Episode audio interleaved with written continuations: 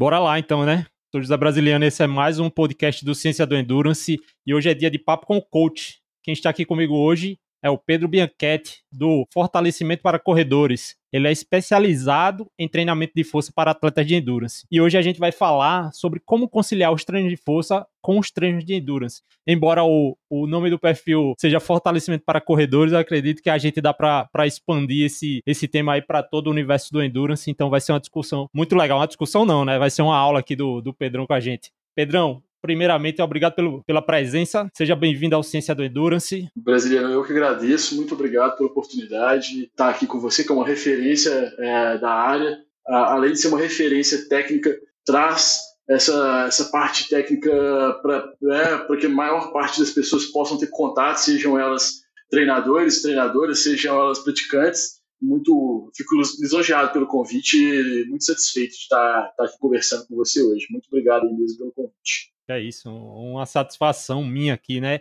E como eu gosto sempre de fazer quando, a, quando as pessoas vêm aqui pela primeira vez, e tomara que você venha mais, e não, não fique só nessa, eu gosto de colocar a bola para rolar aqui, bola, fazer a bola, botar a bola em jogo com três perguntinhas para todos os convidados, três perguntinhas mais de cunho pessoal, mas faz, faz parte aqui de deixar, é, fazer aquela, o aquecimento, né? Já que também é um tema bem correlacionado com o que a gente vai falar, então fazer o aquecimento, a primeira pergunta é qual o seu esporte preferido? Você está com um pé em cada lado, aí um pé no treino de força, outro no, no endurance, na corrida. Qual seria o teu esporte preferido, Pedro? Meu esporte preferido é a corrida de rua.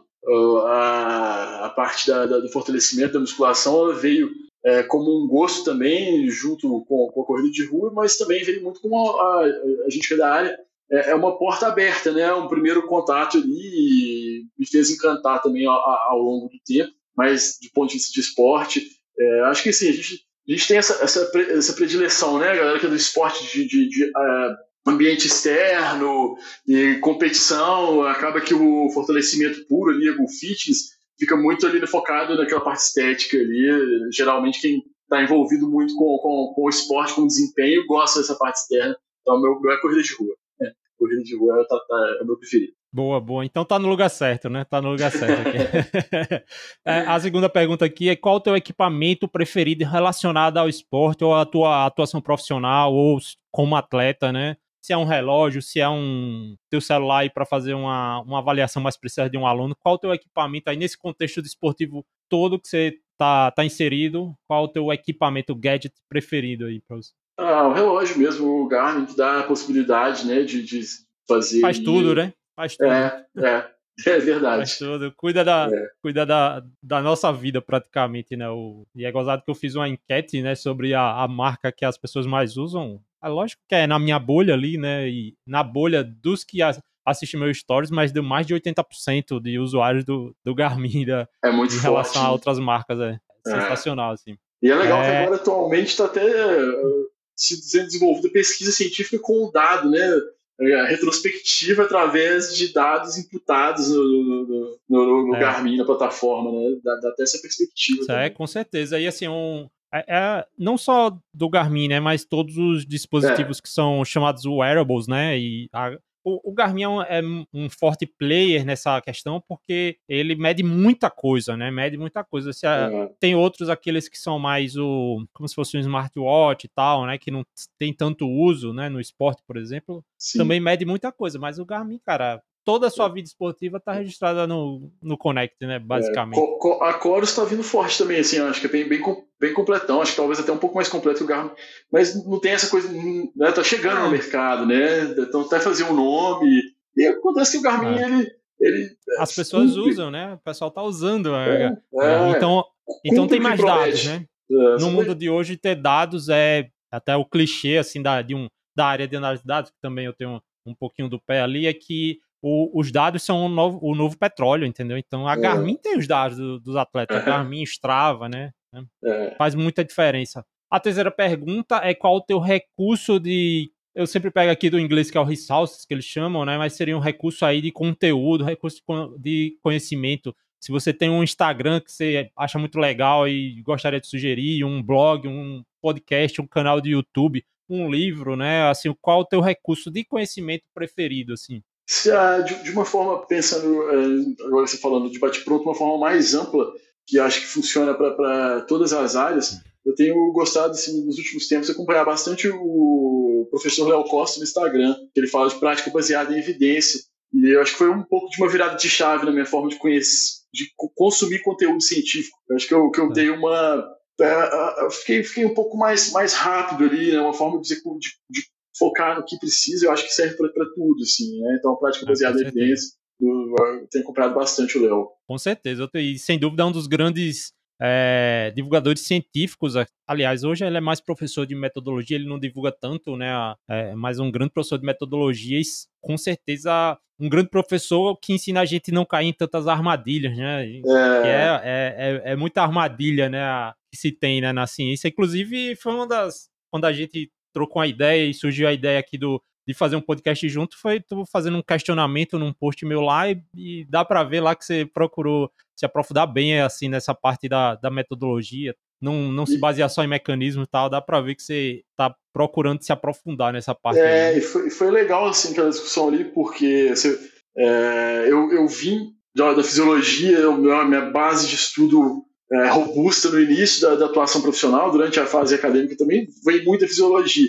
E aí depois vem a busca ali pros, pelos ensaios clínicos, né, que não se preocupa tanto com a fisiologia, ou busca fisiologia para ter plausibilidade na, no, no, estudo do tema, e acaba distanciando a gente um pouco da fisiologia, né, e isso a resposta foi muito bem embasada do ponto de vista fisiológico, e foi assim, cara, não, é, é um, é uma confluência, né? Não é só o mecanismo, não é só o teste clínico, é, tudo isso contribui para a gente tomar decisão, né? para escolher a melhor saída para determinada uh, situação. Né? No caso ali, a gente estava falando sobre o aquecimento. Né? Isso foi sobre um, que eu fiz um post sobre o aquecimento, né? Só para parecer que a gente não tá conversando sobre com, com a pessoa do lado, assim, a gente tá fofocando sem, sem querer dizer para qual assunto para a pessoa, né? Mas foi lá num post de aquecimento e eu fiz um podcast basicamente comentando o meu próprio post, né? Eu fiz um react meio que Inception. E aí o Pedro deixou um comentário lá que é basicamente assim, o post era muito sobre mecanismo, os mecanismos fisiológicos que talvez façam o aquecimento servir para alguma coisa, né? E não não tinham lá uma informação assim de que a gente chama aqui no contexto mais acadêmico científico, né? Não tinha, eu não relatei lá ensaios clínicos, né? Que seriam a evidência mais mais plausível de que o aquecimento funciona, né? Então é essa coisa, né, de que a gente tem, às vezes busca explicar muito o mecanismo, né, fisiológico. Ah, se você fizer isso, a cinética do oxigênio vai se comportar de tal forma, ou a fibra muscular vai sofrer tal adaptação, mas tem, tem evidência científica de que se você fizer isso, você vai melhorar a performance, né? Então, é, vamos, vamos, vamos, lá medir a economia de corrida, né? Vamos pegar é. três grupos, um controle, um que faz uma atividade A, outro que faz atividade B, um que faz aquecimento, outro que não faz aquecimento, e um controle aí, mudou, né? É, não, na, ficou na mesma. É, é, beleza, beleza, Às vezes muda, às vezes não. Né? E, e, eu brinco muito com isso, às vezes, assim, na, no mundo real, assim, durante um treino, que as pessoas às vezes começam a competir fisiologia, assim, ah, porque e fisiologia métrica, né? Ou não só fisiologia, mas até biomecânica. Ah, eu tô com a cadência tal, eu tô com a frequência cardíaca tal, como se fosse uma métrica de performance, né? E Sim. isso é meio que você já, eu sempre faço essa pergunta: você já viu alguém chegar no final da maratona e pegar a frequência cardíaca das pessoas para dizer que ganhou? Então, é. a performance é a performance, né? Então, Sim existem os mecanismos, existem os desfechos que é melhorar a performance. A gente tá aqui para isso, né? Então, é. É, é, virou uma, uma, conversa meio paralela aqui, mas tem tudo a ver com o que a gente vai falar, né? Tem tudo a ver com, o que a gente vai falar. Pedrão, como eu sempre gosto de fazer, né? Eu sei que às vezes ouvir um podcast é um, um esporte de endurance, às vezes passar uma hora, uma hora e meia ouvindo um podcast, nem sempre todo mundo chega no final, como é uma maratona, um Ironman aí. Então, é, eu gosto de pedir para que as pessoas façam o próprio jabá e digam onde, qual a sua atuação, né, onde pode ser encontrada agora no começo, né, já que aí mais pessoas provavelmente ouvirão. Então fica à vontade aqui, Pedro, para dizer onde, quais são as suas redes sociais, onde as pessoas podem lhe encontrar e qual a sua, a sua atuação. Ah, brasileiro. Então é o seguinte, vai me encontrar lá no Instagram, no arroba fortalecimento para corredores. Se jogar lá fortalecimento para corredores, vai, vai, vai me encontrar. E hoje a assessoria ela atende né, atletas que estão é, em outras assessorias treinando corrida, triatlo. A gente faz a parte do, do fortalecimento.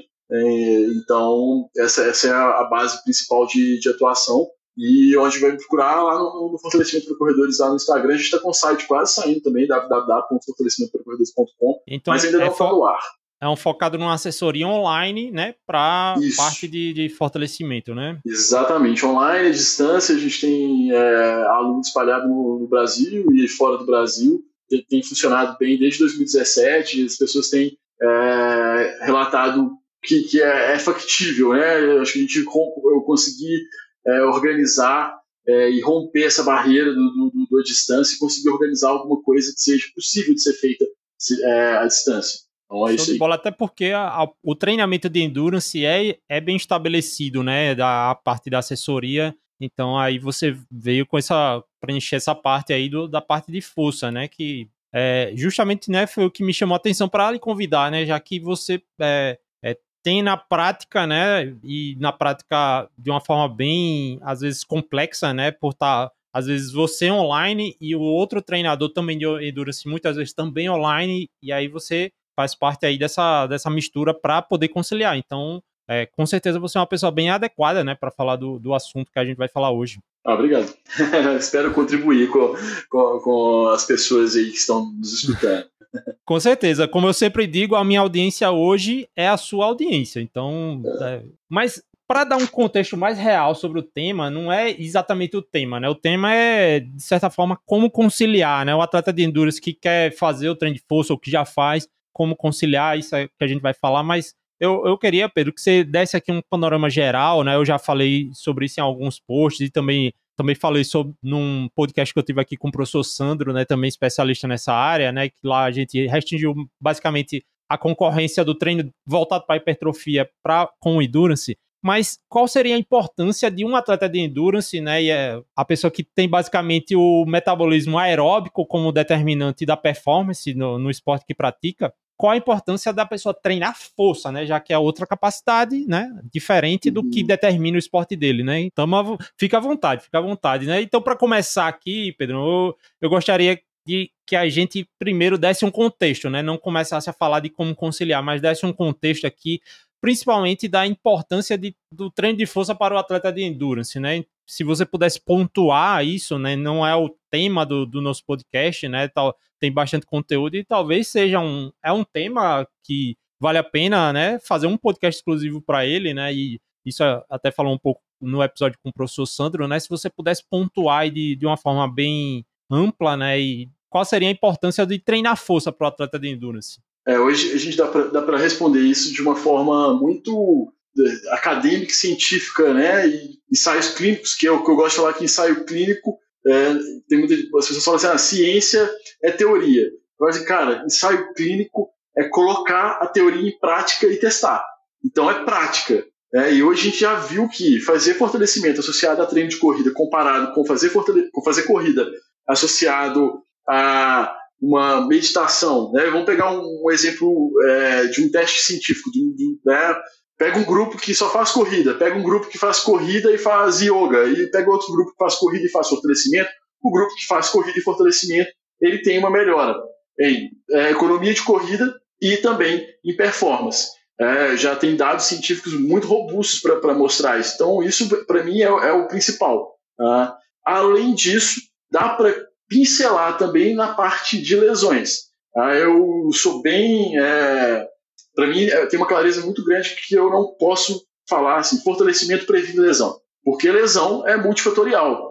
Né? Então, medir isso é muito complicado, não, não se tem medido. Se não tem medido, eu não vou ser leviano de ficar afirmando alguma coisa que, que, que talvez não aconteça. O que eu posso falar, que do ponto de vista de mecanismo, é que o fortalecimento ele aumenta a capacidade do nosso corpo de absorver os impactos gerados pela corrida, pelo triatlo.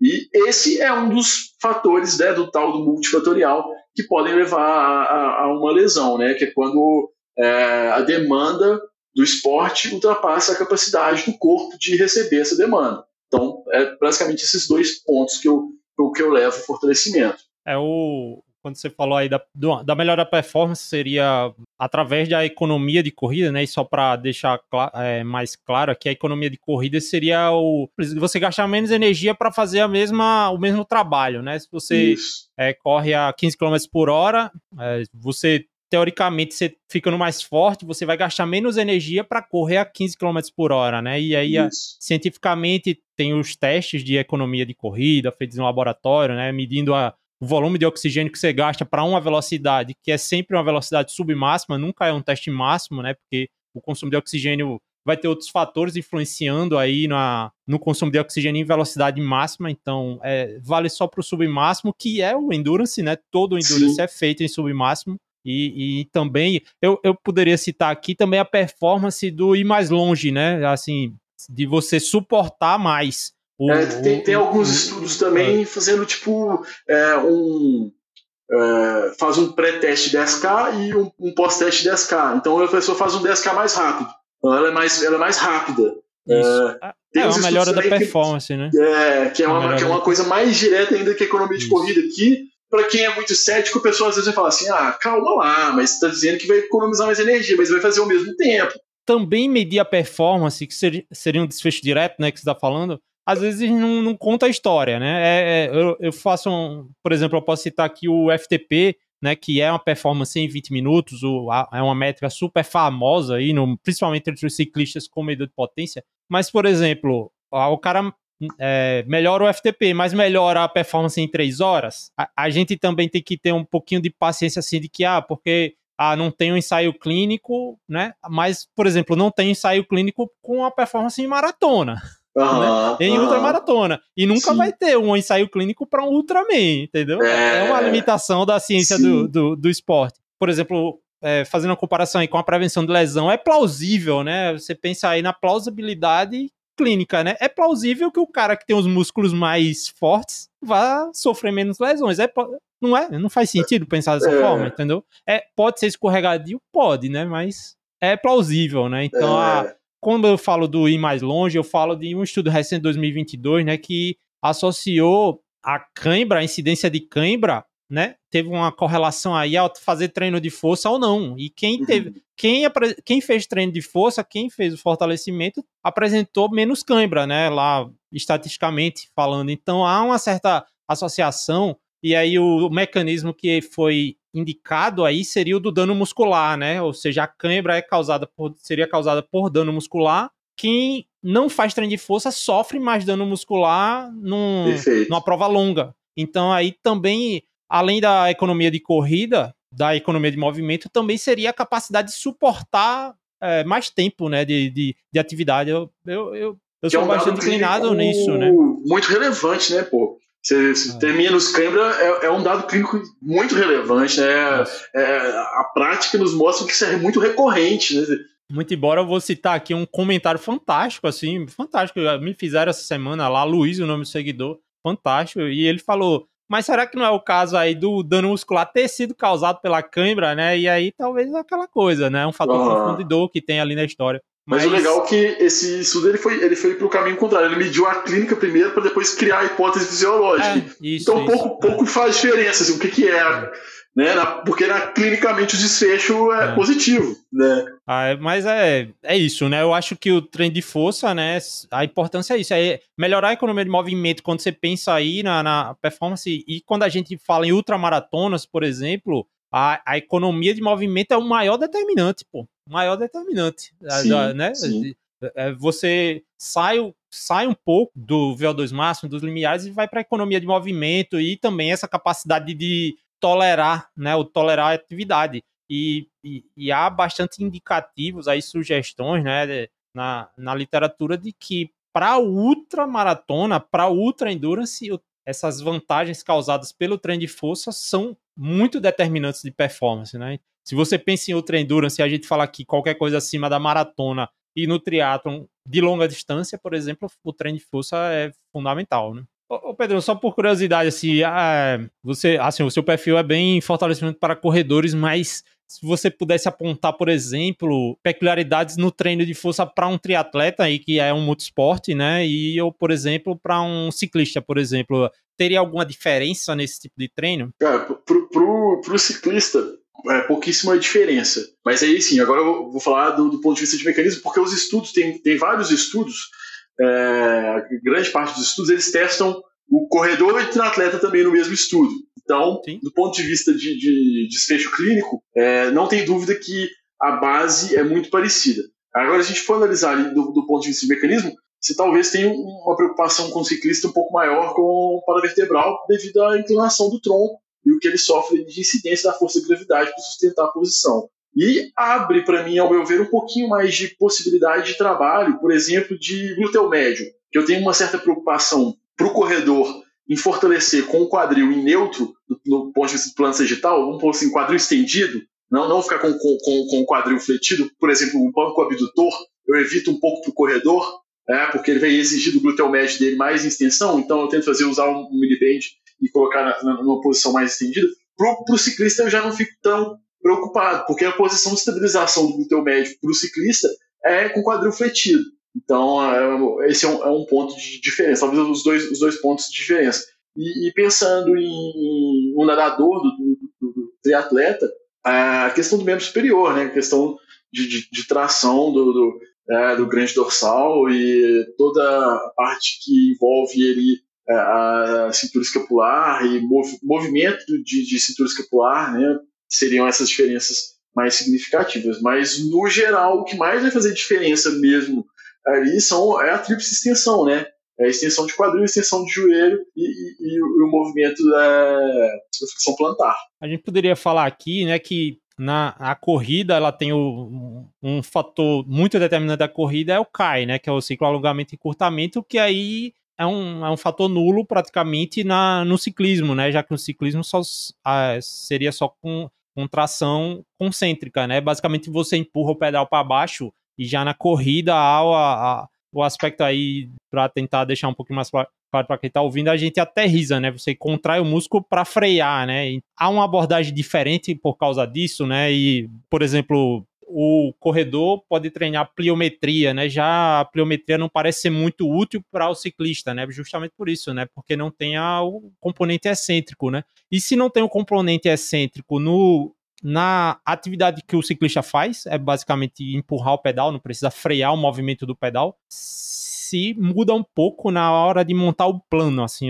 se mudaria um, um, o plano, assim, por exemplo, na hora de ah, programar o agachamento. O agachamento do voltado para o corredor ser diferente do agachamento do ciclista. Se fosse um, um atleta muito experiente, como eu, eu, gosto de falar assim, que a pessoa experiente, experiente no ciclismo, é, na corrida e experiente no fortalecimento. É uma coisa é a pessoa ser experiente no esporte fim e ser pouco experiente no fortalecimento me deixa com a caixa de ferramentas bem tranquila também. Né?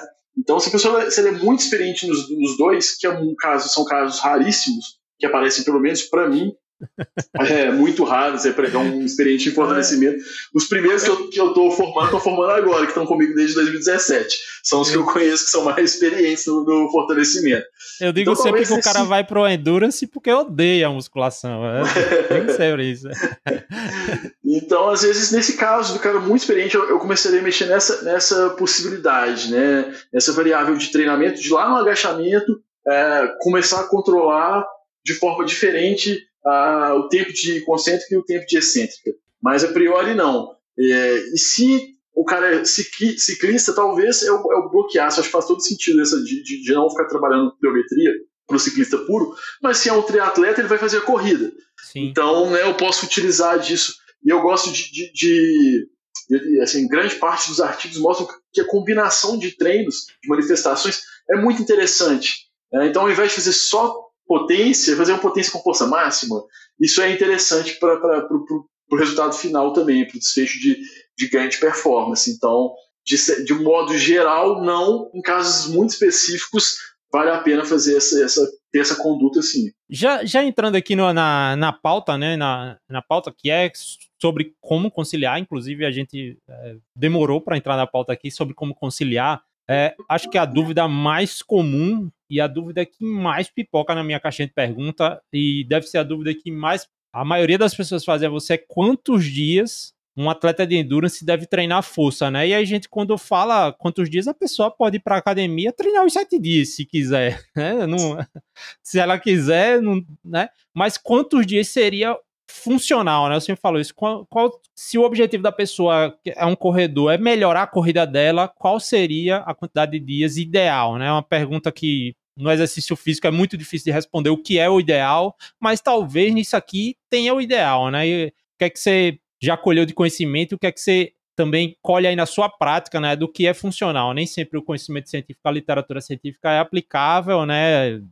Quando a gente fala de treinamento baseado em evidência, às vezes a prática acaba sendo bastante relevante. O que é que você tem a, a, a responder sobre essa pergunta? Qual a, qual a quantidade de dias ideal de treino de força para um atleta de endurance? Brasiliano, para responder essa, eu vou recorrer ao Blagrove 2018, publicado na Sports Medicine, que é uma revisão sistemática que começa lá com quase 100 artigos que é, se resume em, em 24 né, ensaios clínicos, é, essa revisão, e comecei a dar uma extrapolada. Eu li ela umas duas, três, quatro vezes, depois comecei a dar uma extrapolada, que para mim essa, essa, é a bíblia do fortalecimento é, para corredores, para o esporte de endurance, do que tem publicado hoje, para mim é o que tem de melhor. E eu comecei a dar uma extrapolada, comecei a pegar aquele quadro que vai é, destrinchando ali artigo por artigo, né, que mostra lá, exercício utilizado, quantas qual que é a intensidade, blá, blá, blá, tem uma parte lá, quantas vezes por semana cada autor é, testou. E aí eu já parto de, de, uma, de uma lógica que talvez não faça sentido para todo mundo, mas para mim é o seguinte, cara, ali estão para mim os, melhor, os maiores pesquisadores do tema. É, dinheiro, aporte é, na ciência é uma coisa muito difícil. O cara vai apostar a ficha no que ele mais acredita. E ali estão artigos que mostram que tem resultado né, da associação fortalecimento e, e corrida.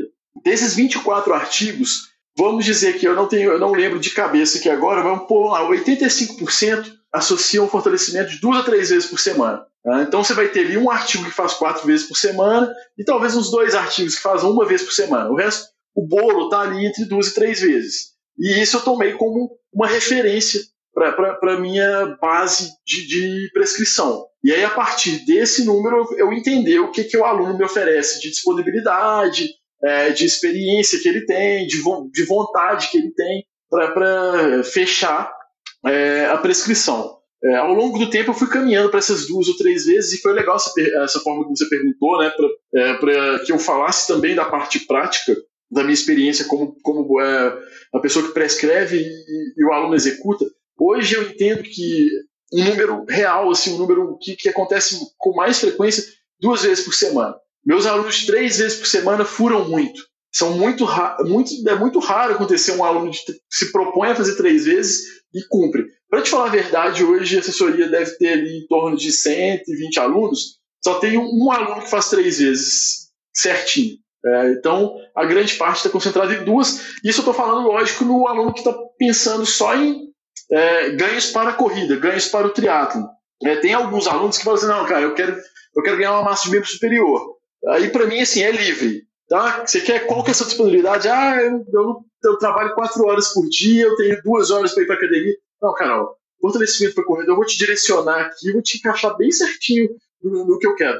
Membro superior, se tem disponibilidade, tem vontade, aí eu acrescento e deixa a pessoa ser feliz lá, fazer o treino de membro superior para hipertrofia, para estética. É por isso que eu sempre faço essa restrição assim à pessoa que quer melhorar a corrida, né? Porque é, é possível que a pessoa queira me melhorar a estética ou tenha diversos objetivos na, na musculação, na academia, e corra, né? E essa pessoa corre também. Ah, então essa pessoa só pode fazer duas, três vezes? Não, ela pode fazer quantas vezes ela achar necessário. Perfeito. Mas para o corredor, né? E eh, o meu contexto é que eu considero que todo mundo é atleta de endurance, que está ouvindo aqui, os meus seguidores e tal. Né? Para o atleta de endurance, então aí duas, três vezes seria o que a gente vê na prática do que as pessoas meio que toleram pela rotina do treino, né? Perfeito. E a gente vê também resultados provados pela prática, se você vê uh, relatos, por exemplo, de atletas de elite, a maioria vai fazer duas a três vezes, né? E aí você, quando a gente vê também sistematização do conhecimento científico, vai ver lá duas a três vezes. Então, é, se a gente pensar numa curva normal aí, a maioria vai estar tá entre duas a três vezes, né? E, e, aí eu vou deixar a pergunta mais cabulosa aí, meio que vou até começar a responder, né? Eu não sei se foi essa revisão, cara. Aí eu tô ficando velho e depois que eu tô com a filhinha aqui de oito meses, a minha memória tá, né? Te entendo, tá ficando... eu, tenho, eu tenho um de dois anos e uma de dois cara, meses. Tá foda. Que eu não lembro se é, foi essa revisão que você falou. Acredito que não, mas eu vi uma, uma revisão que meio que é, expande um pouquinho isso da, no sentido da periodização, né? Da periodização do treino de força para um atleta de endurance. E aí o, eles sugerem lá é que talvez no período mais de preparação geral, particularmente eu prefiro chamar preparação geral do que base, né? É uma coisa, é uma escolha minha. Sim, eu chamo sim. a preparação geral, a pessoa vai lá e faz três, é, três dias, e quando vai entrando na fase específica da competição do endurance, a pessoa vai diminuindo e talvez chegue lá até fazer uma, né, numa fase específica, uma manutenção de força lá, não sei se é, é, isso aí seria a sua especialidade, mas faz sentido essa coisa de periodizar o treino de força, né, também, né, junto com o, com endurance, né, o fazer uma inversa, né, seria uma inversa, a pessoa começa mais e vai diminuindo, né. Cara, eu, eu não gosto muito dessa ideia, assim, é, é um ponto, acho que é um ponto de difícil é, conclusão, porque também acho que não tem muita literatura que, que, que, vai, que vai cravar a defesa de um ou de outro, de outro fator. É, sempre que... que fala de periodização, cara, aí o bicho fica é, muito complicado. Porque, cada vez porque, mais, né? É, porque eu sou um cara que diz que periodização desse jeito que veio lá, é, né, da Rússia lá, do Verkhochansky lá, Matviev e tal, hoje em dia para atleta amador é um negócio quase utópico, né? Então, é. vai adotar essa utopia ainda mais treino de força, que já é utópico para a maioria das pessoas, né? Então. É. E, e, e, eu penso muito assim, a linha de raciocínio é o seguinte, brasileiro. Se, se você começa é, a fazer três vezes por semana, e depois, em determinado momento ali, vamos pôr ali no, no terço final de preparação, ou um pouco mais que isso, você, você reduz isso para duas vezes por semana. Do ponto de vista dos princípios científicos do treinamento, quando o que tange aquela parte da progressão da carga, você começa a ter um déficit, pelo menos pelo, pela frequência semanal. E para você suprir esse déficit na frequência semanal, talvez você vai ter que aumentar o volume, aumentar a intensidade, que no filigir dos ovos vai dar na mesma. Assim, você, vai, você vai, vai, gerar uma demanda que talvez você não quiser. Se, se, a ideia era tirar a demanda, se você tirar a demanda, vai começar a ter um destreinamento. Talvez esteja muito distante da prova você destreinar. Né? Uhum. E aí é um ponto que você já fez dois terços do, da, da, da, periodização, seu corpo já está muito preparado para receber o estímulo e isso não interferir negativamente de forma aguda no treino de corrida. Então, acho que nesse momento não é o momento de você tirar. Uh, no terço final ainda não é a hora de, de, tirar. Você não consegue manter o ganho que você teve nos, nos dois terços iniciais e levar isso até o fim. É, é, é, a forma que eu, que, eu, que eu entendo. Assim. Eu prefiro fazer um planejamento, eu já nem chamo de mais de periodização, um planejamento do fortalecimento, olhando para a periodização da corrida. Então, existe a periodização da corrida, eu faço o planejamento do fortalecimento olhando para a periodização da corrida de uma forma linear progressiva.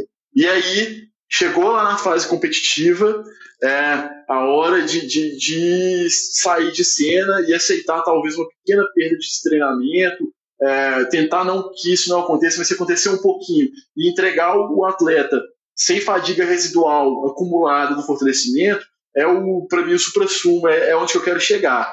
É o, eu, né, na hora que eu vislumbro ali, que eu estou descrevendo esse planejamento, é isso que eu quero alcançar. É a cereja do bolo é uma coisa mais difícil de acontecer, mas é o, o alvo, é onde eu estou mirando. Você falou uma coisa agora que eu é, sempre tinha em mente para perguntar, né, e vale a pena trazer essa discussão, é que um objetivo, né, do treino de força para o atleta de endurance é não interferir no endurance, né? A, é. pessoa não pode piorar no treino de endurance por causa do treino de força, né? Essa talvez é uma piora, talvez uma piora muito aguda, né, do cara iniciando, vai estar tá lá com vai sentir dor tardia, tal. É OK, né? Mas de forma crônica acumulada, você falou de fadiga acumulada, a pessoa não pode piorar é. por causa do treino de força, né? É. Se o objetivo dela é melhorar a corrida, né? É premissa. Eu sempre fico pensando assim, cara, se eu entregar esse cara para ele treinar a corrida e ele piorar a performance dele no treino de corrida por causa do meu treino, no final das contas ele vai piorar. Era melhor nem fazer fortalecimento. Que é o que acontecia muito, né? Que, que acontece às é. vezes, né? Ah, não, Quando a pessoa associa o fortalecimento e piora. É real. É, é, pior mesmo. Com certeza. Nesse caso é melhor não fazer. Inclusive, aí você preencheu esse espaço, porque assim, é uma. Pô, não queria me colocar nesse lugar, mas é uma crítica que se faz. O professor Sandro fez essa crítica, ele tem a maior autoridade do mundo, porque ele é personal trainer, ele é, tem as, toda a, a autoridade em torno dos títulos dele em treino de força e endurance, e ele fa fala com tranquilidade. Isso a gente sabe, né? Que é assim, às vezes o cara procura um personal trainer e o personal trainer quer usar o atleta lá, o corredor, como uma vitrine. E nem todo o treino do, o treino que vai ser passado para o aluno lá para o corredor vai ser o melhor treino para corrida. O cara às vezes quer melhorar o lado deles, só, é. quer melhorar, melhorar é. o lado dele. É, na prática também assim, dá para falar, dá para falar rasgado sem generalizar, e não é todo mundo que faz isso, mas dá, tem muita gente que faz. É aquela, aquela coisa meio circense, né? Aquela coisa, ah, você vai ver o, uma pessoa, um personal que não tem é, uma vivência e um estudo tão grande na corrida e pega um aluno, às vezes o cara vai vai colocar, ah, pula de um lado pro outro, vira de costas e salta, né? Fica coisa, né? Mesmo assim, gente, é. mas não é isso que tá no é. artigo, né? Eu, eu não vi é. isso, eu não vi ninguém testando é. isso, né? Da onde que tirou? Ou então vai lá e sapeca o cara como se fosse um treino de hipertrofia, um treino para estética, né? Achando que a mesma base que fundamenta o treino para estética vai dar certo com o corredor e, né? Enfim, eu acho que isso também vai muito do mercado, né? Eu, eu trabalhei em academia, eu trabalhei na Bodytech até o final do ano passado e a maior demanda de uma academia é por estética. Então, os professores se especializam em entregar esse tipo de resultado. Quando chega um corredor lá meio desavisado, é uma raridade. Então, cara, é, é, é difícil de achar essa pessoa que, que vai ter essa atenção para essa, pra, essa né, galera. E, e geralmente o professor da musculação não gosta de correr. E o corredor também não gosta de trabalhar na musculação. Eu, eu acho que eu dei um pouco de sorte nisso. Eu sou um cara que, que sempre gostei de trabalhar na musculação, sempre gostei de fazer musculação, e sempre gostei de trabalhar na corrida, sempre gostei de correr. É raro isso, é muito raro. Lá, bicho, vai na academia, você chega lá. Eu quero treinar força para melhorar a minha corrida. Você tem que deixar muito claro, né? Senão, é. cara, não é... É. É, faz parte, né, de quando você procura um profissional, você tem que deixar claro seus objetivos, né? E o, e o profissional tem que trabalhar para alcançar esses objetivos, mas a gente acabou saindo. Então, voltando aqui à, à questão dos dias, dois ou três dias seria o ideal. Então, de certa forma, você acha que melhor do que tentar uma periodização, e eu não estou sugerindo nada, né? Estou simplesmente trazendo o que foi do. Até porque eu acho que três dias, é como você falou, é quase inviável. E, e eu até digo, ah, pô, se você corre três dias e tem três dias para ir na musculação, talvez você quer melhorar a corrida, você vai melhorar aumentando um diazinho aí, né? Correr quatro dias e trazer Concordo. dois dias só de.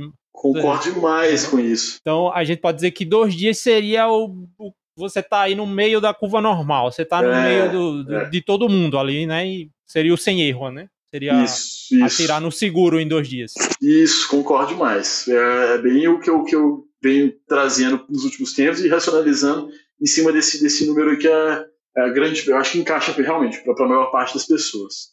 só, só repetindo, é, seria uma quantidade que é provada, como você falou, por sistematização do conhecimento, né, revisão sistemática, meta-análise, provado resultados, provado pela prática, relatos de atletas profissionais que treinam, relatos de atletas amadores que treinam também. Então, dois dias acaba, até de uma certa forma logística, né, acaba é o que acaba funcionando. A gente tirando um pouquinho da quantidade de dias e indo mais para a qualidade de dias, né, para quais dias, né, quais seriam os melhores dias para fazer e aí a gente entra numa complexidade, porque, por exemplo, o cara que é só corredor, normalmente os corredores não correm todo dia, né? Não correm uhum. todo dia. Então acaba você tendo mais espaço para mexer, né? Nessa, na logística da pessoa, para colocar um, um dia, né, e treinar no mesmo dia ou treinar em dias diferentes, a força. Mas, por exemplo, você pega um triatleta, todos os triatletas basicamente treinam todos os dias, às vezes treinam mais de, de duas modalidades, duas modalidades ou mais no mesmo, no mesmo dia. Então,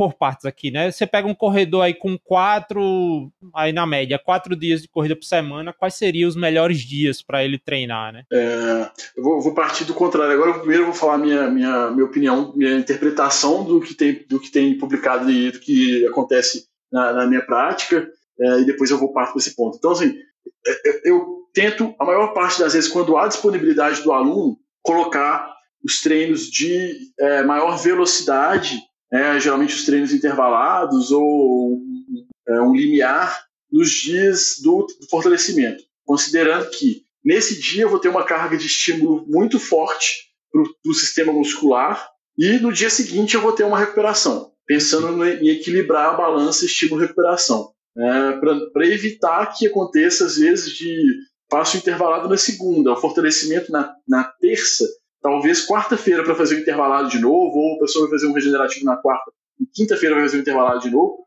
ela chega nesse intervalado com essa fadiga residual, com esse comprometimento do treino de corrida, que é, é o que eu tento que não aconteça. Na hora que eu pego a tabela do Blagrove lá também, da, da, desse artigo, dessa revisão do Sports Medicine, e olho lá para como que eles posicionam o treino, então essa revisão também ela se preocupa em, em mostrar essa parte, eu achei bem, bem interessante, inclusive, você vai ver que desses 24 artigos, talvez há uma distribuição ali meio a meio de artigos que, te, que testaram no mesmo dia e artigos que testaram em dias alternados. Desses que testaram no mesmo dia, você vai ver que tem alguns que testaram na mesma sessão de treino, então terminou um, fez o outro. Você vai ver que tem artigo que testou o, o fortalecimento primeiro e a corrida depois, tem artigo que testou a corrida primeiro e o fortalecimento depois, é, e todos eles apresentaram um desfecho positivo. É, isso me dá também uma tranquilidade para falar assim para o aluno que não tem a disponibilidade de fazer os dois no mesmo dia e tem que colocar no dia intercalado, me dá uma tranquilidade, cara. Do ponto de vista científico, também faz sentido. E aí eu começo a ter uma preocupação um pouquinho maior com a carga de treinamento de fortalecimento, de, de ser um pouco honesto com esse aluno, falando, cara, talvez eu, te eu demore um pouco mais de te entregar resultado, porque eu vou ter que ter um pé atrás na sua carga de treinamento para garantir que a premissa vai ser cumprida. Qual que é a premissa? Não interferir negativamente no treino de corrida. E à medida que o tempo for passando, você vai tornar-se mais capaz de receber esse estímulo sem que atrapalhe o treino de corrida e eu vou conseguir progredir a carga de treinamento fortalecimento. E vai chegar um momento que vai te dar resultado. Então, tenha um pouquinho mais de paciência, vai dar certo também. Uma, uma, sugestão que eu sempre dou quando eu falo disso é que às vezes você precisa guardar os dias off, né? E, por exemplo, o cara que corre quatro dias e aí tem três dias livre, aí vai colocar três dias de fortalecimento, né? E às, às vezes isso é um acúmulo, né? E muitas vezes o, treinador lá de endurance não, não, não, não programa, né? Não planeja ou planeja pensando que o cara não tá fazendo nada nos outros dias e aí quando vê você tá lá três dias estressando, né? Qual, qual a tua a tua posição aí assim, o teu conhecimento a respeito disso de em relação aos dias off, né? Se você acha que é importante ou é, nem sempre, às vezes vira uma coisa da disponibilidade do que o cara tem para fazer, e às vezes o cara tem todos os dias livres, e às vezes muita gente, muito atleta, dias livres para treinar, e a pessoa quer treinar tudo todo dia, né? Então, é, essa importância, às vezes, de guardar um dia off para a pessoa, pô, é carga em cima de carga, é. principalmente nas pernas, né? A única possibilidade que eu vejo de não ter um dia off é você controlar muito a, a demanda né, do, do, do estímulo. E, do ponto de vista de resultado, isso não faz tanto sentido, né? Você ficar fazendo treinos ali muito leve, moderado, leve, moderado, leve, moderado, para poder fazer todo dia. Né? Se você abrir mão de fazer um treino muito intenso para poder fazer todo dia não faz tanto sentido. Talvez fosse a única forma de, de encaixar ali do, do ponto de vista de equilíbrio da balança estímulo e recuperação. É, mas é, no geral é importante ter, e eu gosto dessa, dessa, dessa análise é, e colocando o, o fortalecimento no dia do intervalado. E é, quase ninguém faz isso, né? Acho que a minha experiência é fazer, curioso, quando eu, é. é muito curioso. Todo mundo pensa no intercalado. Mas, assim, ah, se eu fiz o intervalado hoje, eu não aguento fazer o treino de, treino de fortalecimento. É. Mas, cara, vou... qual é o treino de fortalecimento que está na sua cabeça? Você não tem que se matar no treino de fortalecimento. Não é isso que eu vou te pedir. Né? Vai ali, eu vou, eu vou ajustar para você, eu vou te informar o que você vai ter que fazer. E não é o que você já fez na vida. Você vai conseguir fazer, pode ficar tranquilo. Não é para se matar lá, é, é complementar. Vou admitir aqui que eu fui volátil, na minha opinião, porque eu pensava da mesma forma que você, de que o treino de força deveria preferencialmente ser no treino intervalado, aí depois eu comecei a ler sobre o assunto e via. Aí você começa a ler sobre o mecanismo fisiológico, né? Que a gente já deu uma, uma espetada hoje, e vê a fazer no mesmo dia talvez concorra na sinalização e, né, e aí começa a pensar demais em mecanismo e tal. Sempre que eu pensava e sugeria isso, era exatamente isso pelo que eu falava, porque se você sobrecarrega a em um dia, você vai ter mais dias de recuperação, né? Vai é. ter mais dias de, de adaptação. Então, para mim, faz todo sentido isso que você está falando, não é é, talvez na prática, pensando na prática, a logística, agora tem que ver aquela tolerância né, da, do, do indivíduo fazer isso, né? Porque é. conheço o cara que vão para bicicleta e sai com a perna bamba e depois para fazer um treino de, de força fica complicado. Então é uma coisa que tem que estar tá bem amarrada, né, é. né? Uma na outra, né? É. É, e talvez para esse cara a gente tem que fazer, cara, você vai. A parte dura talvez é, é convencer psicologicamente o cara a fazer uma coisa. Quer dizer, sabe o que você vai fazer no seu primeiro dia? Você vai fazer uma série com intervalo livre. Você vai conhecer os equipamentos que você vai fazer, você vai conhecer o ambiente da academia. Ah, mas só vou fazer isso uma semana. Você vai fazer isso uma semana, você vai fazer só uma série. Mas é pouco demais. É o que você aguenta. É o que você aguenta hoje. Né? E eu vou te preparar para cada vez aguentar mais. Mas hoje é o que, é o que, é o que tem para hoje. Não tem como te não tem como te pedir mais que isso. Não sobrou mais nada. E o, o alvo é a bike. Eu vou complementar é muito óbvio isso que eu vou falar agora, é muito óbvio, mas parece que as pessoas, as obviedades às vezes precisam ser jogadas na cara da pessoa. Os estresses, né, as cargas de treino, os estresses físicos, mecânicos, metabólicos, eles se acumulam, né? E as pessoas pensam que os treinos são isolados, é, ah, eu, eu, na minha bicicleta eu faço dois intervalados e três rodagens por semana. É, e eu faço três treinos de musculação super pesados. E assim, mas no Training Peaks, é, é, isso é uma piada, no Training Peaks ah, normalmente não tem lá o controle da, da força, da, dos treinos de força, na, não entram no CTLzinho, no, na carga crônica da pessoa, na carga aguda, e a pessoa pensando, eu tô bem, eu não. tô bem, e tá mal, né, porque tá é. acumulando uma carga fora do comum, assim, da, da treino de força junto do Endurance, né, e provavelmente vai prejudicar, né, provavelmente vai prejudicar. Isso tem muito de uma lógica que eu acho que é uma lógica é, da população no geral, acho que foge o esporte que é assim, quanto mais melhor. Né? E não é, cara. Não é quanto mais melhor, é o que precisa ser feito. Você tem que fazer o que, tem que, ser, o que precisa ser feito, não é quanto mais. Quanto mais melhor, não. Tem, tem um equilíbrio. Tem, você precisa de fazer. Ah, quanto mais melhor? Então, quanto mais descanso, melhor também. E aí? É, na verdade, o que faz melhorar é o treino que você consegue tolerar e que depois você transforma em adaptação, né? O treino, o treino, na verdade, cansa a gente, né? Você não melhora por causa do treino, você melhora depois que você se adapta ao seu treino. É. Então você precisa de dias de descanso também nessa história. E aí vamos trazer o contexto para o triatleta, né? E eu, no, no caso do triatleta, do cara que, por exemplo, há uma rotina comum, corre e pedala de manhã, dias intercalados e nada à tarde. Como é que esse cara vai colocar um treino de força aí nessa, nessa rotina, entendeu? É, é, eu, eu, tento fazer, tento, encaixar numa lógica parecida, é, e aí eu vou assim, ah, vou tentar colocar fortalecimento nos dias de, de maior estímulo. Eu tento entender o que, que vai acontecer no, no, no pedal. Mas no triatlon chega muito para mim, a maioria dos alunos, eles fazem uma rodagem na bike durante a semana é, e fazem um longo no final de semana. Variavelmente aparece ali um outro treino é, intervalado na bike, mas não é tão recorrente. E às vezes, na grande parte das vezes, tem aí a corrida e a natação no mesmo dia. É, o intervalado da corrida é, e, e, a natação ali no, no, mesmo dia. Eu tento encaixar o fortalecimento nesse dia da, da, da corrida e natação, entendendo que a bike vai ser uma rodagem no dia seguinte é, e esse, esse vai ser o dia off. Mas não é uma realidade também que é não é sempre assim, né? Muito, o triatlo por ter três a, variação é muito grande do que chega. Então, assim, é aquela coisa de ter que pensar ali muito caso a caso mesmo, e eu tento encaixar nessa lógica. Tentar entender os dias de mais estímulo e tentar ver se, se essa pessoa tem a agenda para colocar um fortalecimento nesse dia, para deixar os outros dias como dias de, de, de uh, recuperação parcial. Agora, um erro muito comum, né, que o, no caso do triatleta, por exemplo, né, não, é, não seria o caso do corredor, por exemplo, que eu falei que tem que treinar a corrida quatro dias e aí teria três dias livres, não seria três dias off, mas três dias livres. Mas o triatleta às vezes tem a semana cheia e na segunda-feira seria o dia off, é o dia para o cara não fazer nada. E aí, o que, que as pessoas fazem? Vão para academia. Isso aí é, é quase. É, é o, o triatleta quase sempre que quer começar a fazer treino de força sem orientação, assim, ah, me disseram, eu vi lá no, no Ciência do Endurance que treinar a força é importante, eu vou começar a treinar a força. Segunda-feira era o dia de off, o cara tá lá na academia gastando as pernas que já não tem mais, né, do fim de semana. É, ele entra um pouco nessa lógica do tipo, ah, eu quero fazer fortalecimento, quero fazer fortalecimento, e, e aí quando ele olha para a agenda dele na semana, ele fala assim, cara, o único dia que eu tenho é meu off da segunda. Então se tem que fazer fortalecimento e o único dia que eu posso fazer na segunda, ah, eu vou é. fazer na segunda.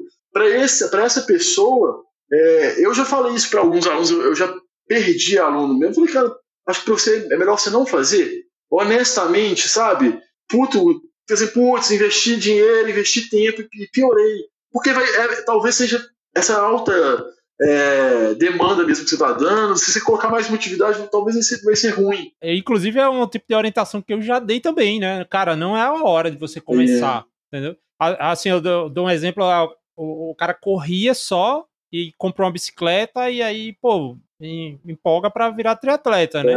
E aí empolga para fazer o fortalecimento. Cara, você vai Tudo sair junto, de um né? negócio que você fazia três horas por semana para 10. É o que eu falei, os estresses e as cargas se, se juntam para atacar o seu sistema imunológico, por exemplo, né? E aí você às vezes entra no overtraining, não o overtraining lá técnico do excesso de treino, mas do você tolera pouco. Eu sempre eu gosto dessa palavra tolerância e falei da adaptação. Você só se adapta ao treino que você tolera, né? Aliás, você se adapta a tudo, mas não necessariamente é uma adaptação positiva. Você gera adaptação negativa, ficar doente, se machucar, entendeu? É, é, lesões musculares você pode causar por causa do, do é, fortalecimento é, é aquela coisa né? mais, mais prática assim da perna pesada, né?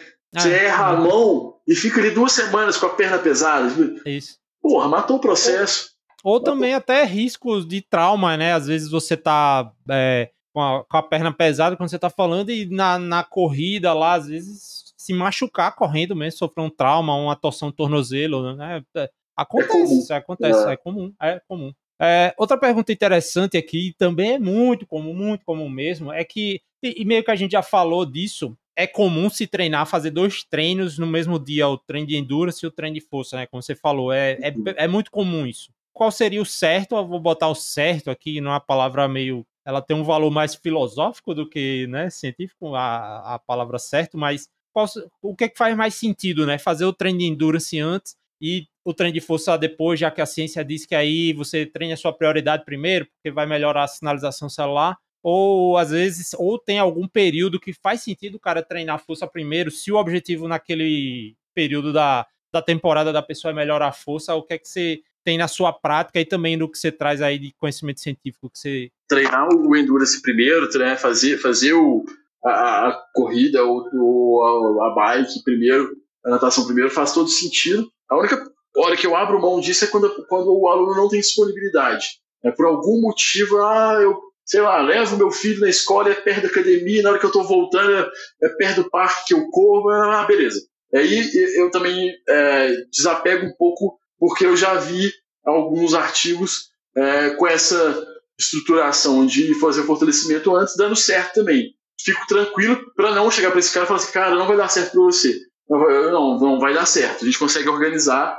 E aí também entra um pouco naquela lógica de quando coloca em dias alternados, que é de pé atrás.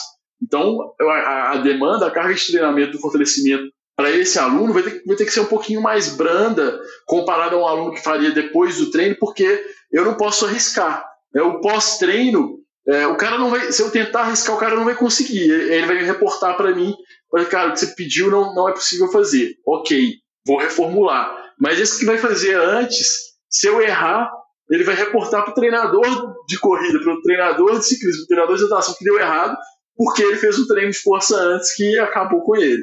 Então é só esse cuidado de, de começar um pouco, é, um degrau abaixo. A, a, resposta vai vir um pouquinho depois, tem que ter um pouquinho mais de paciência. É porque vale a, vale a pena a gente citar, assim, eu gosto sempre de falar desse tema da concorrência né, entre os treinos, são treinos concorrentes, né? Tanto que a gente está falando aqui que dependendo do como um treino é feito, você vai prejudicar a corrida do, do, do atleta, né? Então há uma certa concorrência. E se a gente for lançar um olhar aí pelo que a literatura científica meio que aponta, é que, por exemplo, se você fizer o treino de força antes de um treino intervalado, você vai prejudicar a performance de forma aguda naquele treino, né? E ao mesmo tempo, se você fizer isso durante seis meses, você prejudicar de forma aguda o seu treino intervalado, você vai prejudicar de forma crônica a sua melhora, você vai evoluir Sim. menos, entendeu? Ou seja, você está deixando de render no melhor no treino que você precisa render. Essa recomendação fala no dia do treino intervalado é, é extremamente prejudicial você fazer o treino de força antes, Sim. entendeu? Por, seja por estresse, principalmente metabólico, né? Você vai gastar lá um substrato energético é muito importante, vai depletar glicogênio muscular no treino de força para fazer e aí demora às vezes três dias para repor. E aí, como é, e o que é que você vai usar no treino de, de limiar, por exemplo, de, de corrida? E também a, o estresse central, né? A, a parte da ativação neural também é impacto. E aí a, a literatura fala também, Pedro, que assim, às vezes até fazendo no dia anterior, existe uma certa janela aí de tempo, né? 12, 18 horas, que há um prejuízo. Às vezes Sim. o cara vai lá para musculação à noite, dorme 5 horas, que é a farrapada, da, a rateada do sono que todo atleta de endurance dá, às vezes, e acorda cedo e vai correr 6 horas da manhã, e há um prejuízo também, entendeu? É um quebra-cabeça que precisa ser montado nessa na, na vida da pessoa, e aí é, é importante, por exemplo, a pessoa no seu papel ter consciência, como você já falou, que faz, olhar o treino que o cara vai fazer, o planejamento de treino de endurance para impactar o mínimo possível, né? É, quando a gente toma o cuidado do fortalecimento, não atrapalhar de forma aguda, você já, você já consegue cumprir essa, essa, essa premissa, e aí você fazendo o fortalecimento antes e ele não atrapalhando de forma aguda, se, o cara conseguiu cumprir o que o treinador ele pediu, mais ou menos uma, vamos pôr uma zona de percepção de esforço ali dentro do que o treinador pediu. É, olha que legal, talvez essa depressão metabólica ali, talvez do glicogênio, ou até uma, um dano tecidual né, do, do, do tecido muscular, e ele, ele vá para esse treino de corrida com essa já com essa carga já um pouquinho é, diminuída, talvez se isso for muito bem controlado, talvez seja até, até um pouco positivo, né? Porque vai ser, um, vai ser uma soma de uma soma de estresse. Só que não pode atrapalhar, não, né, não pode atrapalhar.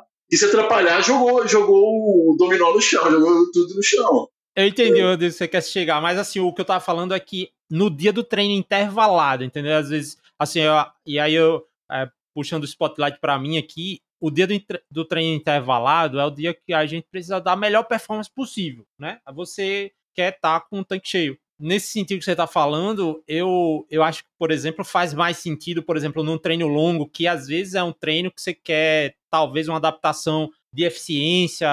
Tem evidência de que você fazer um treino intervalado de corrida, por exemplo, de manhã, e for fazer uma que deplete um, o seu glicogênio muscular e for fazer uma rodagem à tarde, esse treino ele vai gerar mais adaptações aeróbicas, aquela as vias lá de PGC1 alfa, tal, aquela toda a sinalização celular de adaptação aeróbica sinaliza mais você Sim. feito nesse estado, mas eu não conheço fazendo essa depressão com o treino de força. Uhum. A gente tá nessa área aqui de, de, de, de, de hipóteses. De, criar hipótese, é. é de hipótese. É ficar no lugar seguro, então fazer o treino de endurance antes do treino de força, sim, né? Ou seria total. o lugar... Perfeito, sim, é um cenário perfeito, é um cenário né? É aquela coisa que a gente, eu fico brincando direto, cara. Se eu tivesse um atleta profissional na minha mão, que eu pudesse conduzir cada passo que ele desse, né? Eu não trabalho com outra coisa, o trabalho dele é o esporte. Né? E eu vou escolher a hora que ele vai fazer as coisas todas, eu vou criar ali a rotina dele, com certeza ele treinaria o esporte alvo antes do fortalecimento, sem dúvida nenhuma. Eu nunca optaria, não, cara, Vamos fazer um teste aqui. Vamos depletar um pouquinho do glicogênio aqui antes com o treino de fortalecimento. Vamos intervalar depois?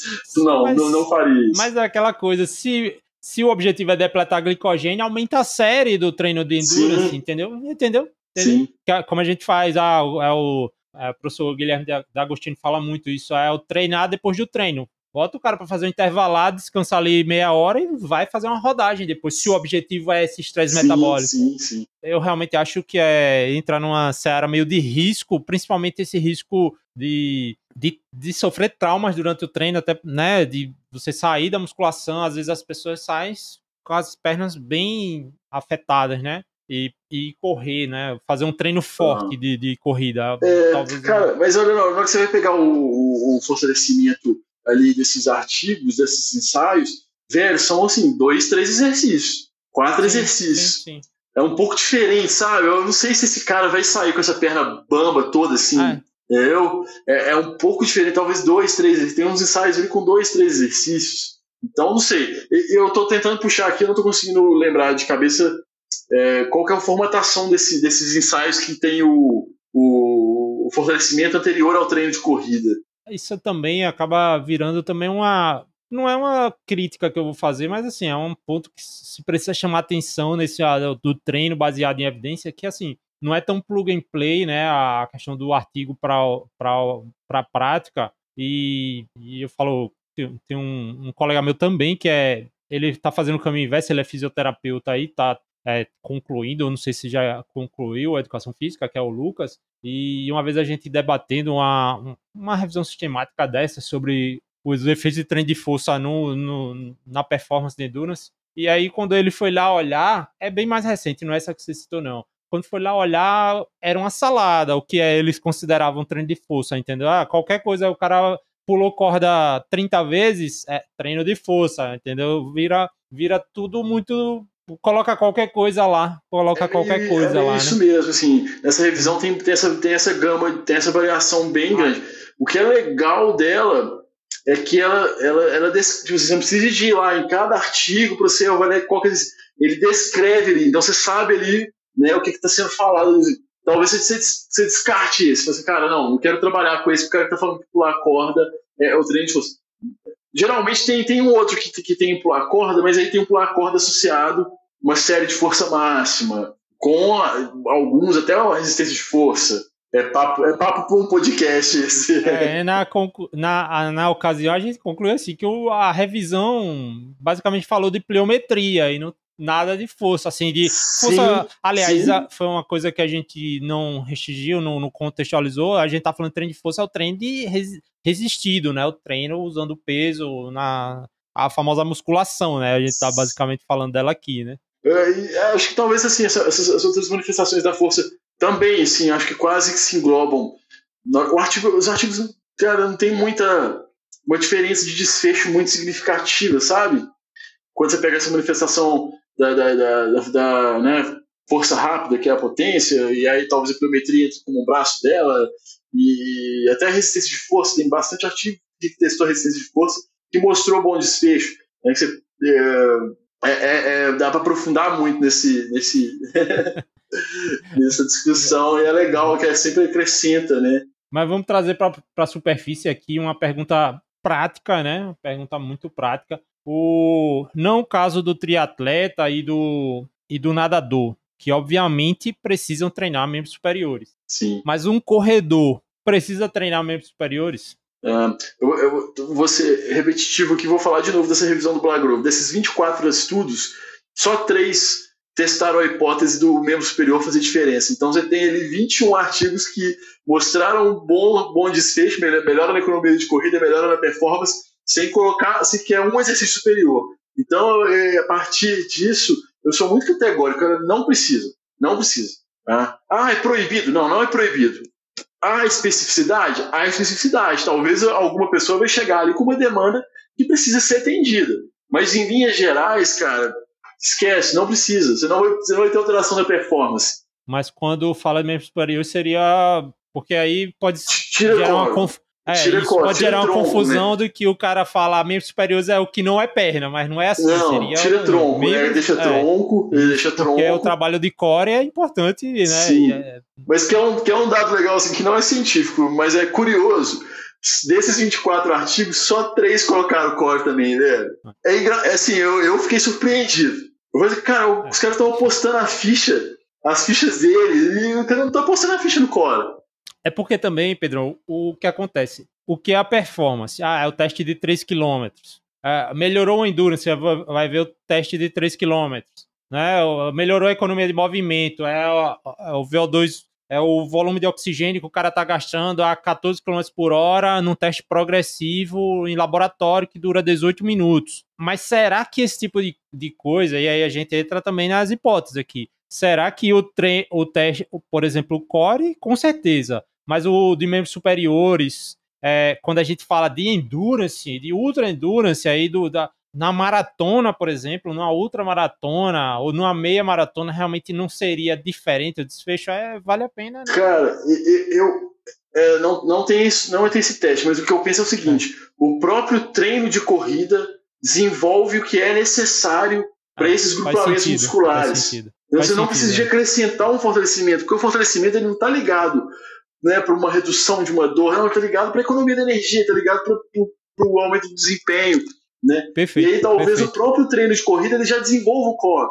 E aí a gente não precisa ficar alucinado treinando core. É, o que eu vejo muito é, é, treino de fortalecimento, e sei lá, o treino tem 10 exercícios, 5 é, são de core.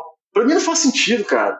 Os, os, grupos musculares que são exigidos ali, muito, muito exigidos, glúteo, quadríceps e panturrilha. E aí você vai colocar 5 de core, que é um estabilizador, que é um estabilizador, é secundário. Não adianta, você não, não é o movimento do, do, do da, da, contração do core que vai gerar o um movimento da corrida. Não adianta ficar brigando com isso. Né? E, e você vai colocar 5, depois você coloca um quadríceps glúteo, uma panturrilha, um posterior de coxa, um adutor e, e uma remada, pô, pra mim não faz sentido. Até porque o, o core, né, e falar, por exemplo, abdômen, tá ali em isometria o tempo quase inteiro, né? A, a, durante a atividade. Você pensar o ciclismo, o cara já tá fazendo a prancha ali durante. Treina, por exemplo, a gente que pedala em bike contra relógio, o cara tá na posição de prancha, basicamente, durante horas seguidas. Aí vai, vai, vai fazer diferença ficar 30 segundos em prancha em casa? É, cara, e será que esse, esse tempo que fica nessa posição não é suficiente para treinar essa musculatura? Ah, será que é, isso, será que não está sendo treinado? Né? Será que você precisa acrescentar mais ainda, ter um olhar, né? Então, é, assim, talvez assim, o, quando a gente fala de ciclistas, por exemplo, o cara que vai o balanço da bicicleta, às vezes o cara precisa na hora de um sprint é, puxar, né? A, a, você faz força com o braço realmente Sim. concêntrica, né? E tal, é, né? Vale a é, pena. Pra esse cara, se ele estiver cumprindo é. todos os pré-requisitos ali, é. vale a pena colocar para esse cara. Né? Porque pode sim realmente fazer diferença. É, mas às vezes o cara tem, tem um tempo muito curtinho, é um, um iniciante ali que, que tá com é. né, um potencial enorme para desenvolver força de, de, de glúteo, quadríceps e, e tríceps rural. Eu acho assim, porra, bota a ficha nessa parada que vai dar certo. Coloca a ficha neles que vai, que vai rolar. E aí depois começa a lapidar. Assim, vale também citar que a gente tá falando de desfecho de performance, né? Às vezes o cara quer, não quer ficar com o braço fino, só. É outra Sim. história, né? Outra Ou então, assim, o cara assim, ah, não quero sentir dor no braço, não quero. Ah, é. sabe aquela fadigazinha? Eu não tô afim, não tô afim de sentir aquilo, que me incomoda, me tira concentração.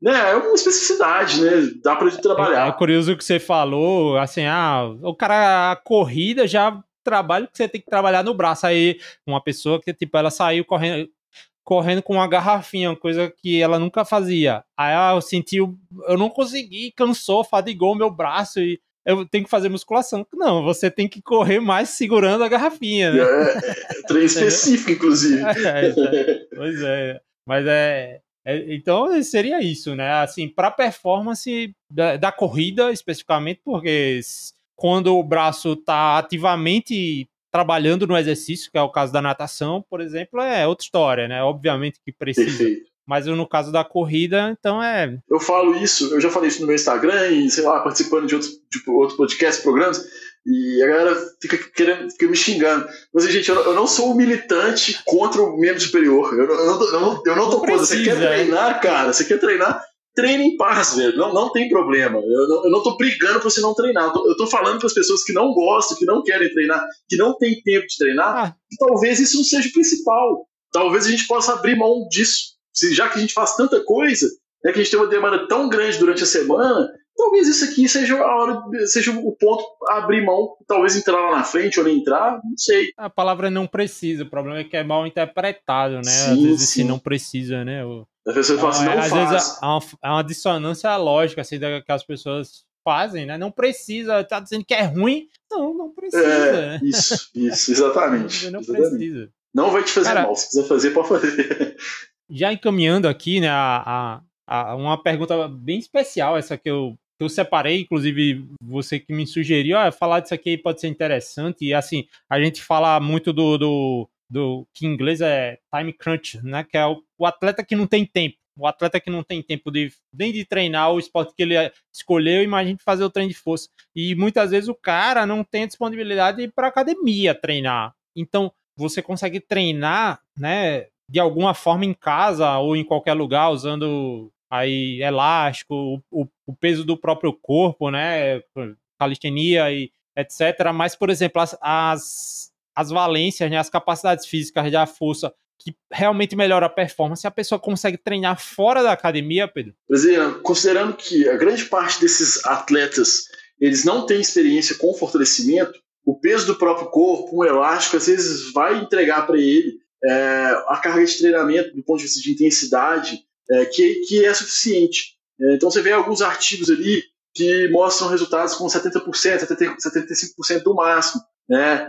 Então, assim, não, não vou testar um RM, às vezes eu não preciso testar um RM, mas eu sei que às vezes o peso do corpo do cara, para o cara fazer um agachamento livre, vai representar isso, na hora que ele me dá a percepção de, de, de esforço, é, ele vai me dar 7, 8, 9, às vezes, para o número de repetições que eu estou pedindo. Para grande parte dos atletas, dá para fazer um treino no ambiente fora academia, com alguns materiais. É, tem alguns alunos que estão treinando até dentro de casa, compraram alguns materiais. Então, é, é possível fazer é, para esses alunos iniciantes e por um determinado tempo também. É, tem alguns alunos que estão comigo desde 2017, 2018, que há algum tempo atrás eu falei, cara, eu acho que está na hora de você ir para academia. Não tem mais como eu bolar alguma situação que vai gerar uma carga, que vai gerar uma adaptação positiva. A gente precisa do implemento, precisa de peso, barra, milha, uh, aparelho, que seja alguma coisa que aumente essa demanda, só o peso do corpo não está gerando mais. É, então, depois de algum tempo, talvez não dê, mas para grande parte, para os iniciantes no fortalecimento, certamente. Iniciante no corrida, iniciante no fortalecimento, iniciante no triatlo, iniciante no fortalecimento, com certeza. Dá para dizer que é uma, é uma solução que funciona, vai funcionar para a maioria dos atletas de endurance, já que os atletas de endurance são quase uma nulidade em relação à força, né? A, a, a maioria, por mais experientes que seja o atleta de endurance, quase todos são iniciantes do zero, né, na, no treino de força, né? Então, é, a minha realidade é essa. Os alunos que chegam para mim são alunos que é, sequer tiveram uma sequência de seis meses de fortalecimento durante toda a vida em qualquer. Ah, não estou falando de agora, não. O cara, há 10 anos atrás, 10 anos atrás eu comecei a fazer, mas eu fiquei quatro meses e saí. Então, essa é a, é a é. minha realidade. São pessoas que não têm experiência mesmo no, no, no fortalecimento. Ou, quando tem, é o cara que tem muita experiência no treino para estética, Sim. que também me dá uma margem. O cara tá com muita aquela série de 10 a 12 repetições com um minuto de intervalo, né? E, e quando eu vou passar um treino ali com uma carga de treinamento mais direcionada para corrida, é, às vezes a pessoa olha pro treino e fala assim, putz, quando eu olhei achei que ia ser bobinho, na hora que eu fui fazer, eu senti que foi uma, é coisa diferente do que eu já fiz. Então essa pessoa também ela consegue fazer no, no, ambiente fora academia. Mas faz diferença, né? De qualquer forma, o cara já ter feito é, mesmo ah, não vou citar marca nenhuma de academia, é, não vou citar, mesmo tendo feito aquele treino bem aleatório lá, despretensioso, às vezes, né, sem muito objetivo, faz uma diferença da pessoa que nunca Até do ponto de vista de repertório motor do fortalecimento, né? Repertório motor do fortalecimento do corredor que nunca fez, é, é quase que você pegar uma criança e começar é do o, zero, né? É, é, o maior problema dos esportes cíclicos, né? A corrida, né? Basicamente a pessoa só aprende a se mover para frente, né? A bicicleta é, é apertar o pedal para baixo, assim. E, e a gente, no, no, por exemplo, na, na bicicleta, na corrida dá para falar isso mesmo. Tira o cara do asfalto, coloca o cara para fazer uma descida no trail, cara, muitos vão se enrolar na bicicleta, no triatlon, que ainda mais acontece ainda mais isso, as pessoas não têm habilidade nenhuma para lidar com a bicicleta, entendeu? Às vezes fazer coisas simples na bicicleta, e aí quando você pega pessoas que tiveram, é, na minha época, né, eu já não sou tão novinho, é, andava em, morava em rua de barro, andava de BMX, né, lá para cima, para baixo, subindo escada, caindo, levando queda, quebrando, né, levando tombo, e hoje isso, a transferência que tem isso de coisa de mais de 30 anos atrás para o esporte que eu pratico hoje é muito grande. É. A musculação da mesma forma, quando a, a, gente já falou, né? Na época de garotão, tinha que ir para academia para deixar de ser mago, né? Eu tinha problema de ser mago, eu fui para academia para ficar fortinho. E com certeza, quando eu faço academia hoje, você é bem diferente do cara que passou 40 anos da vida, desde que nasceu e vai pra academia com 40 anos, as pessoas são extremamente, para usar uma palavra meio engraçada, desengolçadas, né? As pessoas Sim. são desengolçadas. Não é a palavra técnica, mas você falou, não tem repertório motor nenhum para fazer é. aquilo, né? É. E aí precisa, como o professor Sandro falou, você precisa, às vezes tem que esquecer muito essa questão da do que vai melhorar a sua performance, né? Ah, ah, eu vou treinar a força, treinar a potência. Não, cara, você tem que aprender a fazer aquele é, movimento primeiro, né? Dá, dá, dá até para puxar um link desse assunto e, e trazer um pouco, é, tipo, do, do, dessa parte de, talvez mais pesado, talvez seja uma demonização do, dos aparelhos da musculação, né? Mas, assim, ah, Você vai fazer leg press, extensor, flexor, não vai adiantar para corrida. E, e, aí tem, desse, desses 24 estudos lá dessa revisão, 11 artigos testaram pelo menos um aparelho, tiveram uns três ou quatro artigos que testaram só aparelho e mostraram o resultado.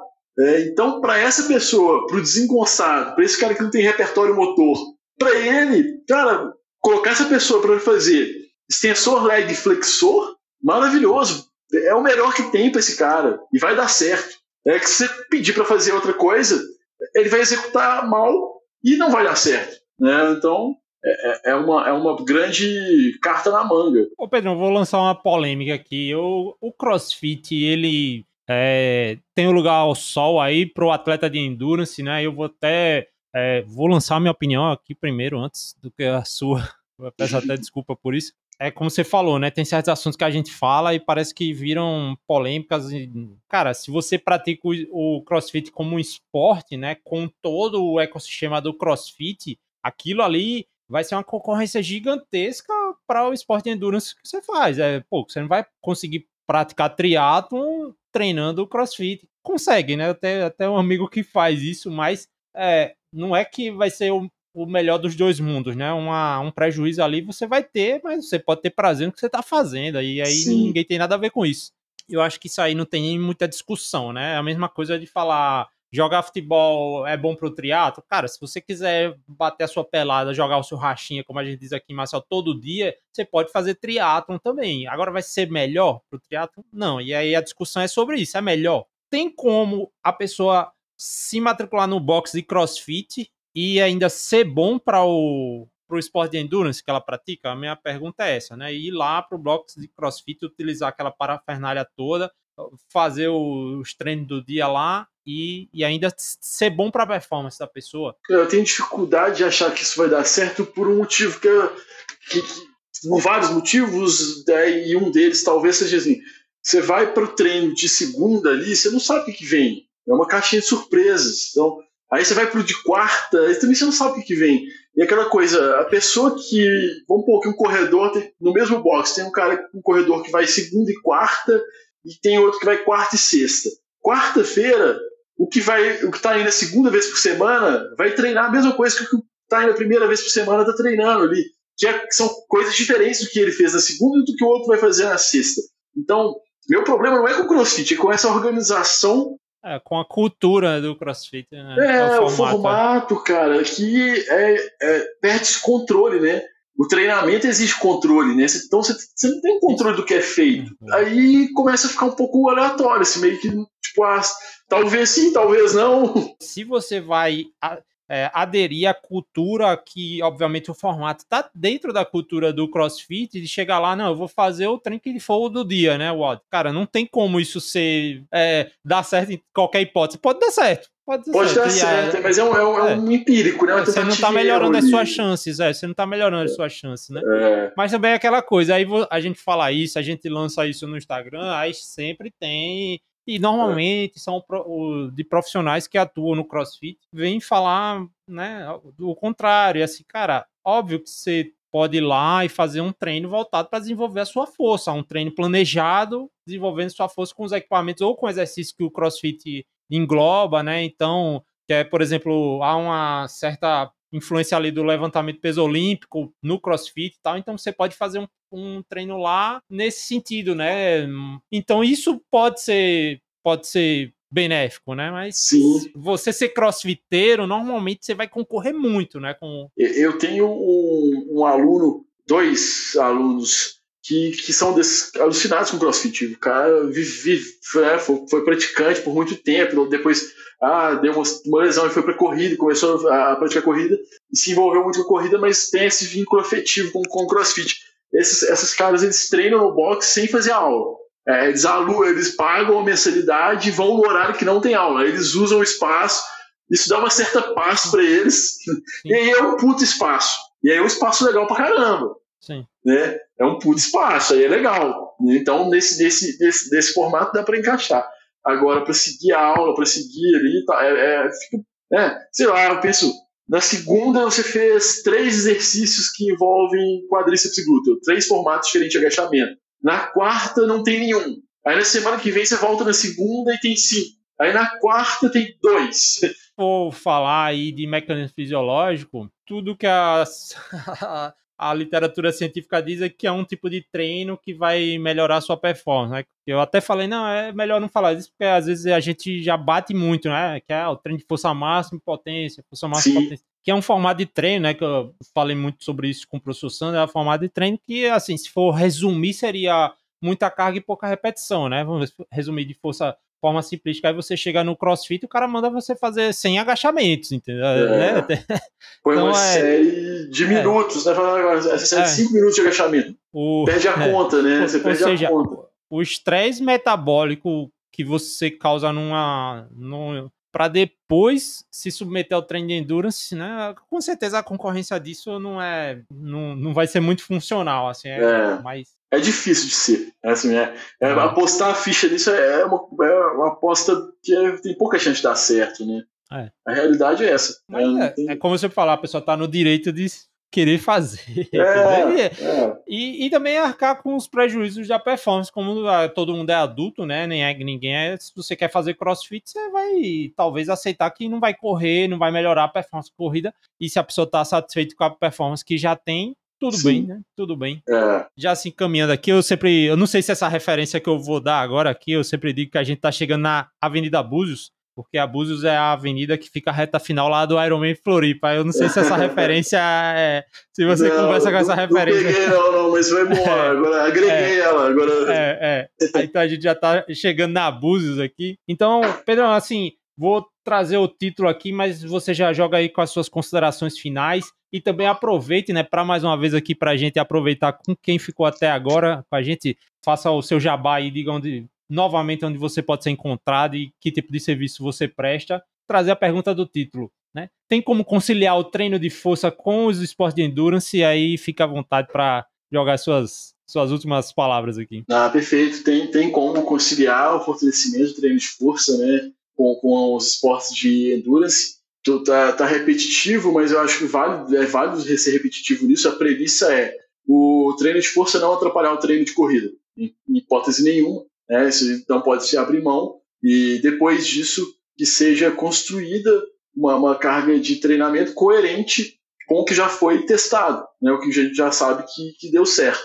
É, então, dentro dessa, dessas normativas, dentro dessas possibilidades, é, é, é o como eu acredito que o, que o fortalecimento pode contribuir para os esportes de endurance. Então, eu sou, eu sou muito seguro para falar de que faz, associar o fortalecimento aos esportes de endurance vai, vai ser salutar na maioria dos casos, tratando ali também a, as exceções também não deixarem de ser tratadas, porque em alguns momentos, em algumas situações, pode ser que seja prejudicial, pode ser que não faça diferença, pode ser até que seja prejudicial. Então tem que avaliar é, bem, bem individual, né? Tem que bater nessa tecla do, do individual pra, pra, em todos os sentidos. Tem que ser individual nos treinos de corrida, nos treinos do triatlo, nos treinos da bike, tem que ser individual também para pensar, estruturar, planejar e é, executar o, o, fortalecimento.